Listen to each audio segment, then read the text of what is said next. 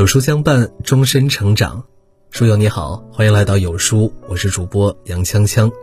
今天为你分享的文章来自于有书问心浅笑。一个人越运动越聪明。近日在东京奥运会上遗憾无缘金牌，带着落寞眼神为对手鼓掌的体操选手肖若腾，又一次冲上了热搜。原来，这位在第十四届全运会中获得体操男子个人全能金牌的体操运动员。不仅在运动场上英姿飒爽，在生活中也是一个宝藏男孩，热衷说唱，喜欢自己手冲咖啡，甚至还是体操队里的托尼老师。他不仅文艺，还会亲自参与创作歌词，以梦为马便是他在奥运比赛结束后所作。如此文艺又多才的肖若腾，真是打破了我们对运动员的刻板印象。哪有什么头脑简单，四肢才发达呢？真正四肢发达的人。头脑也不会简单，那些活得清醒、工作优秀的人，大多都是在运动中造就了足够强的头脑。然而，现在生活日益便捷，大部分人的运动量也已经越来越少，诸多病症越来越年轻化。重视运动、用心健身不容忽视。正如战国时的秦国丞相所说：“流水不腐，户枢不蠹，动也。”更何况，运动不仅可以强健我们的体魄。让我们拥有更好的外在形象，还对我们的大脑有诸多的益处。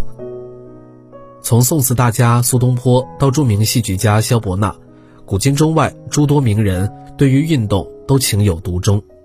思想家卢梭也说：“散步促进我的思想，我的身体必须不断的运动，脑筋才会开动起来。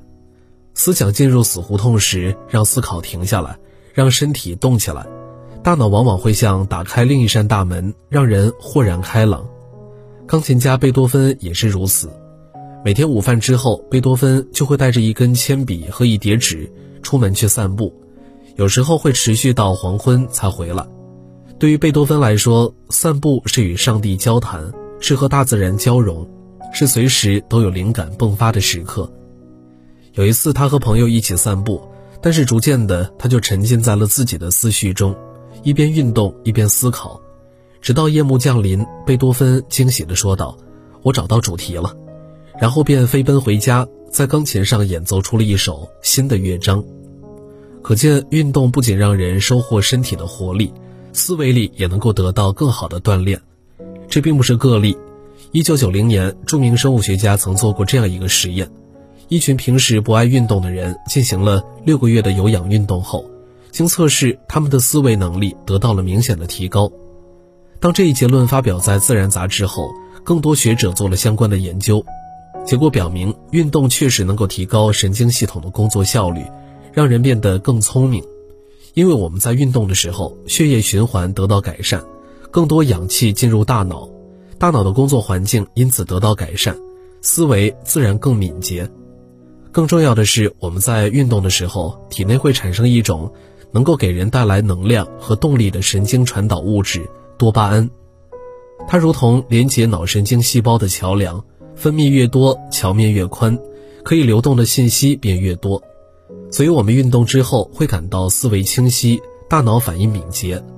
难怪文学家歌德也曾感叹道：“我最宝贵的思想及其最好的表达方式，都是当我散步时出现的。”运动能够拓宽我们的思维，让我们的能量流动起来，让人更聪明。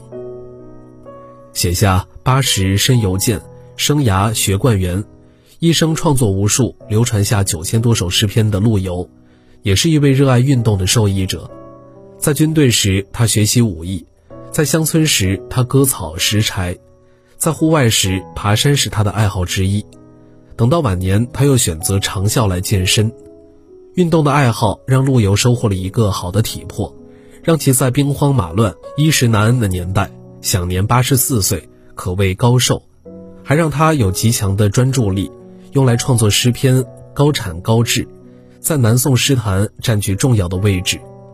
作家列夫·托尔斯泰说：“一个埋头脑力劳动的人，如果不经常活动四肢，那是一件极其痛苦的事情，因为运动是最好的健脑方式。”适当的运动，我们的体内会分泌出一种叫做肾上腺素的物质，它可以帮助我们找到注意力的最佳状态。美国伊利诺伊大学的科研人员曾对二十名九岁学生进行了一系列的测试，他们发现，刚刚参加完体育活动的学生和没有参加运动的学生相比，回答问题时注意力更集中。芝加哥附近的一所中学实施的零时体育计划也证实了这一点，让学生早点到校，在没有正式上课之前做体育运动，直到心跳达到了最高值或最大摄氧量的百分之七十。此时开始上课，上课的效果明显变好，尤其是专注力得到了明显的提高。难怪电视剧《理想之城》中，女主苏晓每每在工作中遇到瓶颈时，便会在一边跳绳一边思考。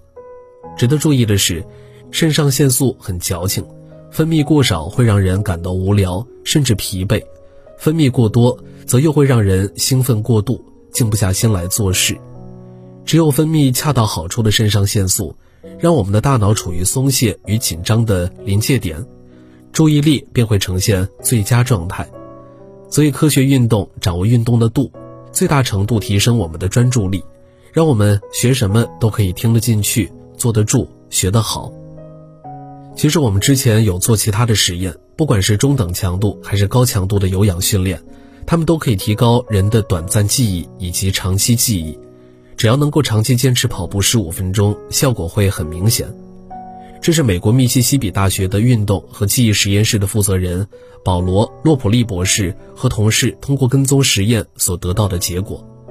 在这个实验中，保罗·洛普利博士选择了二十四名十八岁到三十五岁的参与者，他们分别在跑步前、跑步时、跑步后三种情况下，记忆相同难度的十五个复杂的生词。最终结果表明。参与者在完成十五分钟中等强度的跑步之后，记忆力便会得到显著的提高。的确，在人类不停息的进步中，越来越多的人发现，冻伤对我们的记忆力有着很大的帮助。有人研究总结近几年高考状元的动态，发现近六成学霸热爱运动。南京理工大学冻伤研究中心主任王宗平教授提出了冻伤激发高考状元的观点。他说：“可以毫不夸张地说，正是喜欢体育运动的高考状元，在十个小时的文化学习中，抽出了一个小时用于体育运动，激活了他们的身体，让血液流得更快，精神更加饱满，学习效率反而更高。其中，运动还会刺激到影响学习与记忆的关键脑区海马体，促使血清素增多，而血清素又能够有效的刺激神经元的交流，反馈到海马体。”促进新记忆的形成和增强。美国国家科学院院刊曾有报道说，与久坐的同龄人相比，那些经常锻炼的人的海马体的体积增加了百分之二。所以，不要再怀重质轻体的思想，也不要觉得一个人是否聪明是天生的。正如柏拉图所说，为了让人类有成功的生活，神提供了两种管道：教育和运动。而如今，越来越多的人把这两种方式融合在了一起，创造出了让人惊叹的成绩。八十多岁还能打网球且轻盈敏捷的原铁道部部长吕正操说：“人体各部门都是用则进，不用则退，因而平时既要注意锻炼身体，又要注意活动脑子，这样才能有效的延缓衰老。运动本身就是一种治愈。”当汗水流下，就治愈了所有的疲惫，清醒了头脑，愉悦了心情。思绪不畅时，换上跑鞋出发就对了。回顾生活，我们会发现，当我们长时间停留在解决某一问题的思绪中时，很容易出现堵塞的状况。都说会休息的人才会工作，然而休息并非狭义的什么都不做，为大脑换个环境，动脑也是健脑。暂时放下手中做的事儿，运动一下。会让思路畅通，说不定还会有创新的发现。比如选择需要快速反应的运动，可以帮助我们建立良好的手眼协调能力。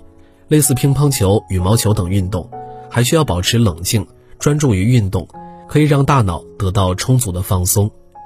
所以运动之后，思维的墙也不会再那么固不可摧，甚至还会峰回路转，拥有新的思路。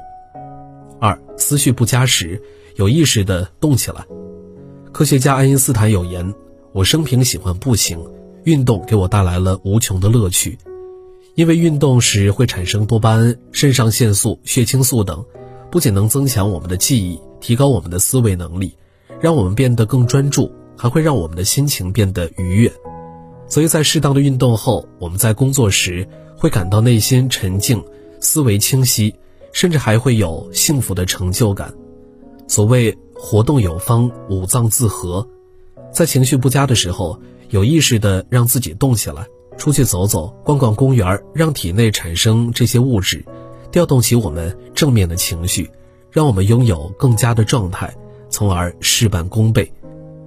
运动不仅是养生中不可或缺的方式，更能让大脑得到锻炼，让我们变得更加聪明，我们的人生也因此变得与众不同。若以物为约，则莫再负桃花。走出去，当下便是最好的时间。点亮再看，让我们一起动起来，在繁忙中抽出点时间，在匆忙中留出点精力，在生活的磨砺下，身体被时光善待，大脑越来越聪明。如此岁月，静好从容，不慌不忙，甚美。好了，今天的文章就和大家分享到这儿了。如果你喜欢今天的文章，或者有自己的看法和见解，欢迎在文末留言区与有书君留言互动。想要每天及时收听有书的暖心好文章，欢迎您在文末点亮再看。觉得有书的文章还不错，也欢迎分享到朋友圈。欢迎将有书公众号推荐给朋友们。这是对有书君最大的支持。明天同一时间，我们不见不散。